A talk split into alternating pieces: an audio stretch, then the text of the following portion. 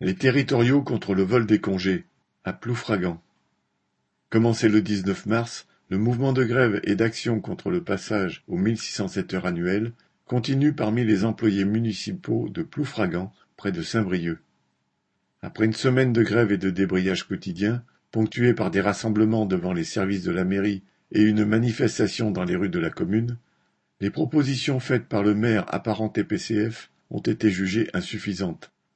Il a confirmé la perte des congés d'ancienneté et a proposé en échange une revalorisation du régime indemnitaire de 50 euros net et une prime de 10 euros brut pour les postes de catégorie C, dits à responsabilité.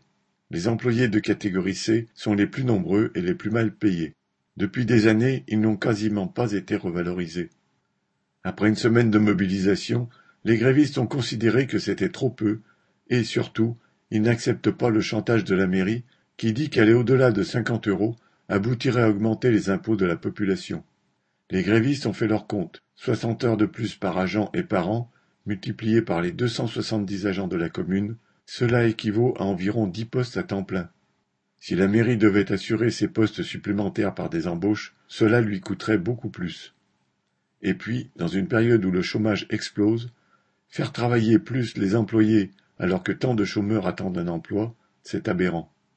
Les débrayages continuent donc. Une centaine d'employés municipaux y participent toujours, avec l'envie d'informer largement la population sur les raisons de ce mouvement de colère, inédit à Ploufragan, et de s'en faire une alliée dans le bras de fer qui est engagé avec la mairie.